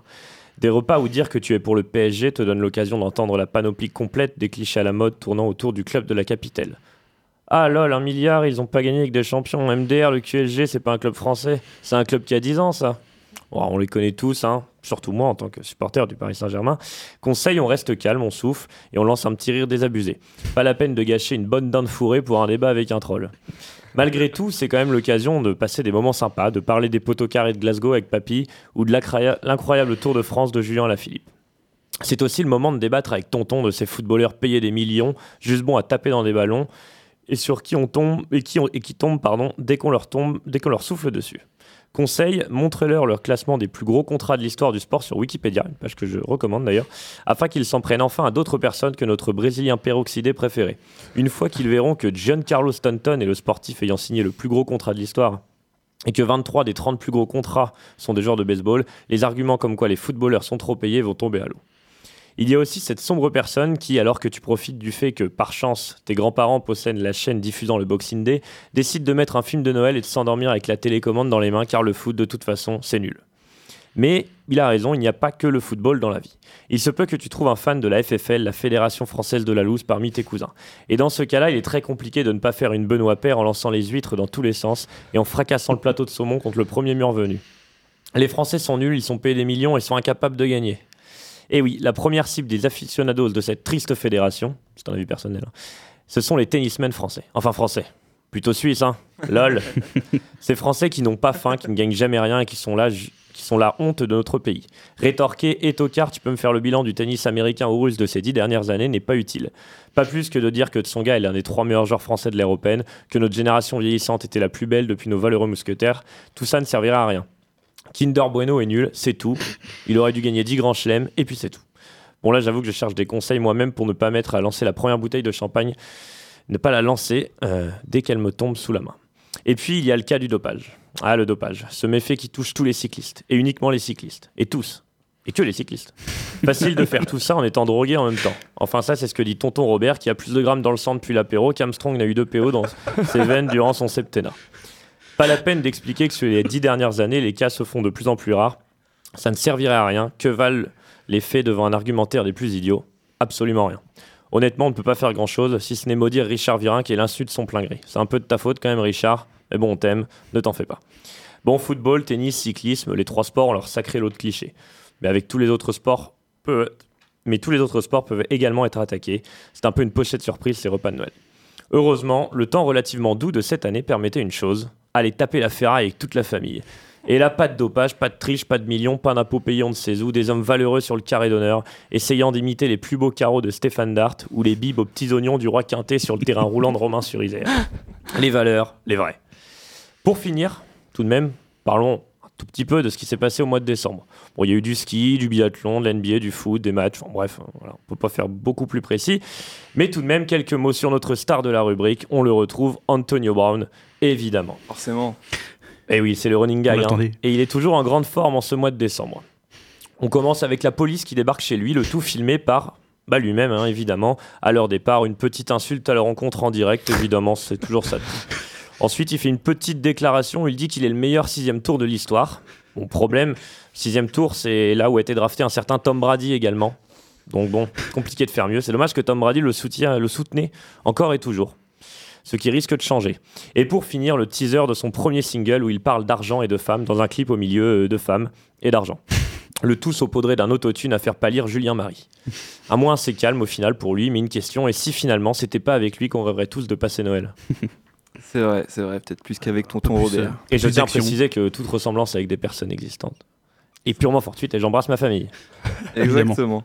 Merci Titouan pour cette euh, jolie chronique. C'était pas le mois de décembre vu par Titouan, c'était Les fêtes de de Noël vu par Titouan. Merci beaucoup. C'est un plaisir. On va passer dans le maigre temps qui nous reste à la page Omnisport.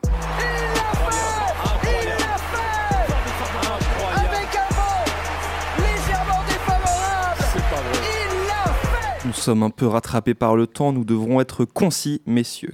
Pour le tournoi des Six Nations à venir, le nouveau coach de l'équipe de France, Fabien Galtier, a dévoilé une liste de 42 noms, 42 joueurs qu'il a retenus. pour donc ce tournoi Destination et un grand ménage a été fait. Il n'y a aucun joueur de plus de 30 ans dans cet effectif. Exit les Médard, Huget, Slimani, Loret, Vahamaina, Machno, Lopez. Est-ce logique? C'est la première question que je vous poserai. Et ensuite, 19 joueurs fêteront leur euh, première sélection, en tout cas ont été appelés pour la première fois.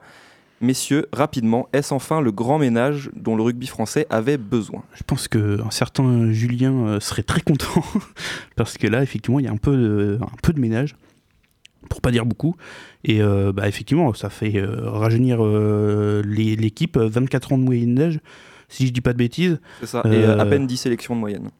C'est- ça me rappelle un peu, alors désolé de faire encore un peu euh, le, le- le parallèle avec le foot, mais euh, l'après euh, Nice Now où il y avait eu beaucoup de jeunes d'un coup qui étaient J'espère que ça arrivés. marchera mieux. Quoi.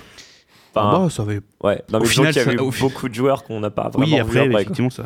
Mais, euh, mais voilà, de toute façon, je pense qu'il faut un peu mettre euh, du sang neuf dans cette équipe. On l'a vu, même si effectivement, ils sont pas passés loin d'aller en, en demi-finale à la Coupe du Monde.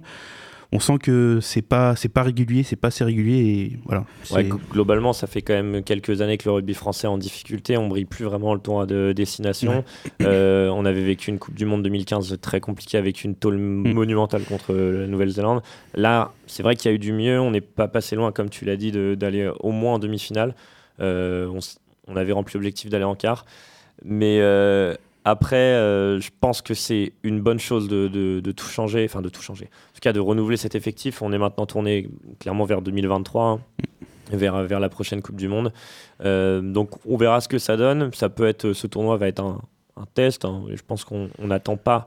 un test grandeur nature, C'est un quoi. test grandeur nature. On s'attend pas à faire le grand chelem. Euh, L'indulgence sera-t-elle le maître mot de, Bah, de ce faut- tournoi? je J'espère. pense. Enfin, il faut. Il faut avec des, des jeunes joueurs euh, comme ça qui, qui, découvrent le, le- haut niveau international. En tout cas, je pense qu'il va falloir être indulgent. Bon, s'ils finissent dernier, peut-être pas, mais finir tro- troisième, bon, quatrième. Puis, de toute manière, sur, le- sur les dernières années, euh, quand même, le rugby français euh, a quand même bien sous-performé et on peut pas vraiment faire pire et surtout euh, on va pas pouvoir reprocher à des jeunes de 20 21 ans de de, de faire euh, moins bien euh, que, que leurs prédécesseurs qui en avaient 28 29 Mm. après c'est quand même intéressant euh, parce que c'est vrai que sur les dernières années comme j'ai dit le rugby français a sous-performé mais chez les jeunes, tu as quand même 2-3 générations qui poussent, notamment les U20 qui sont quasi, je, je crois, double champion du monde. Ça, ouais. Donc c'est, je trouve que c'est quand même un choix fort de la part de Galtier de, de prendre le, le joueur le plus vieux à à 30 ans, comme tu l'as souligné, et de prendre voilà, beaucoup de jeunes euh, et beaucoup de, de, de novices, en tout cas en équipe de France. Est-ce que euh, Galtier doit, selon vous, confirmer tous ces, tous ces joueurs-là, peu importe le résultat du tournoi? Alors peut-être pas le groupe dans son ensemble, mais doit-il avant tout construire une équipe avant de se baser sur les performances de chacun et euh, laisser cette Ah. équipe progresser ensemble, se faire battre ensemble, et pour après gagner ensemble? Façon, les, les, les, cadres dont tu as parlé, Médard et, tout ça seront dans 4 ans euh, possiblement hors course, enfin en tout cas trop vieux. Euh, donc je pense qu'il faut construire sur des jeunes. Euh, et les jeunes qui, enfin, qui prend son, dans son esprit en tout cas les, meilleurs qu'il a à sa disposition. Après, il, va falloir... Il y a, il y mauvaise perf et mauvaise perf, j'ai envie de dire, ce qui ne veut strictement rien dire d'ailleurs. Mais si tu finis, comme je disais tout à l'heure, dernier, en, prenant, en perdant contre tout le monde et contre l'Italie, bon, ça fait tâche quoi. Si, si tu, tu, tu gagnes euh, deux ou trois matchs et que t'es pas ridicule contre, contre les Anglais par exemple, bon, tu peux, tu peux Tu continuer, construire- tu peux construire plus sereinement, je voilà, pense, tu- euh, pour la suite. Et puis comme on l'a dit tout à l'heure, on, sera indulgent parce qu'on n'attend pas que cette équipe française euh, nous claque le grand chelem. Ouais, si elle pouvait le faire, ce serait bien, mais on ne l'attend pas. Donc je pense qu'il faut de l'indulgence et, et, et- et oui, construire un groupe et, et voir ce que ça donne sur le long terme et pas forcément sur, sur un tournoi. Puis dans bien. tous les cas, il faut expérimenter, il n'y a pas vraiment le choix, donc euh, maintenant, euh, à voir ce que ça va donner. Vous êtes satisfait de ce grand ménage fait, de la place faite aux jeunes? Une Oui. bonne chose selon vous? Ouais, faut, faut savoir Ah, il faut, ouais, ouais. on, on le rappelle euh, peut-être avant, avant de terminer, nouveau capitaine est Charles Olivon. Donc un jeune joueur de 11 sélections, je crois. Je crois qu'il a 11 sélections Ouais, à son actif. ça. Il a été euh, barré par de très graves blessures, deux très graves blessures qui l'ont tenu éloigné des terrains. C'est presque un miraculé. On Mm. lui prédisait de ne plus jamais re- revoir un terrain de rugby. Finalement, il est aujourd'hui capitaine de l'équipe de France. Avec 11 euh, sélections, ça c'est quand même. un- Ouais, 5 Signal ans, fort. euh, cinq ans après y avoir goûté, je crois, son, Ah sa oui. première euh, titularisation. C'était ouais, le 8 novembre 2014 face aux Fidji. J'avais noté ça sur, sur Ouais, ma feuille. Donc il est quand même. Ça fait plus de 5 ans qu'il est, qu'il est là, mais ça reste un, un jeune joueur avec peu de sélection, mais euh, avec un gros potentiel. Et tous ses coéquipiers, tous ses entraîneurs louent son, son leadership, sa détermination. Donc euh, on espère qu'il qu'il saura incarner cette nouvelle équipe de France, version, euh, version 2020, construite par Fabien Galtier et Raphaël Ibanez. Merci messieurs pour euh, avoir fait ce petit point sur, euh, sur cette liste. Euh, pardon à nos auditeurs, hein, c'est vrai que le, le temps nous était un peu compté pour parler de rugby, mais si nous avons été si vite, c'est parce que maintenant nous devons procéder, vous le savez, au Graal de cette émission, le quiz de fin d'émission. Le quiz by Jimmy, même, j'ai envie de Et dire. voilà, le quiz by Jimmy, qui est, vous le savez, roi des quiz de cette émission. Vu qu'il les gagne tous, il les fait maintenant. Voilà, c'est c'est c'est plus plus, facile.